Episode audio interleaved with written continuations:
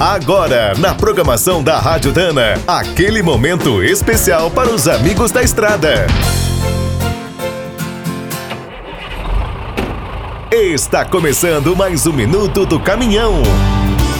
Fique por dentro das últimas notícias, histórias, dicas de manutenção e novas tecnologias.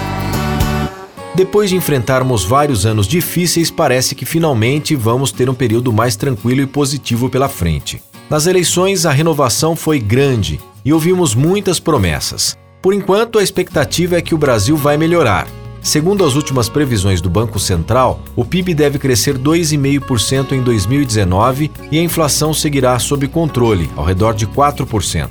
No agronegócio, a colheita da soja avançará até 6% e as safras de milho e algodão também prometem bater novos recordes. A dúvida é se a nossa infraestrutura não vai atrapalhar o transporte mais uma vez, como virou uma triste tradição nos últimos anos. A indústria automobilística espera produzir mais de 3 milhões de unidades, 9% a mais do que em 2018. E o setor seguirá contratando. Na outra ponta, as lojas de peças e oficinas acreditam que, com mais dinheiro no bolso, os clientes vão manter a manutenção em ordem. Os transportadores e caminhoneiros autônomos estão otimistas, mas será preciso resolver o impasse da tabela de fretes da ANTT.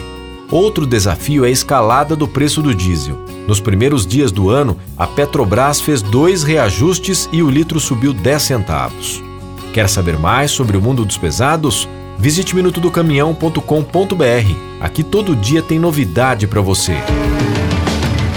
O Minuto do Caminhão é um oferecimento de Spicer e Álvaros, a dupla imbatível em componentes de transmissão, suspensão e direção.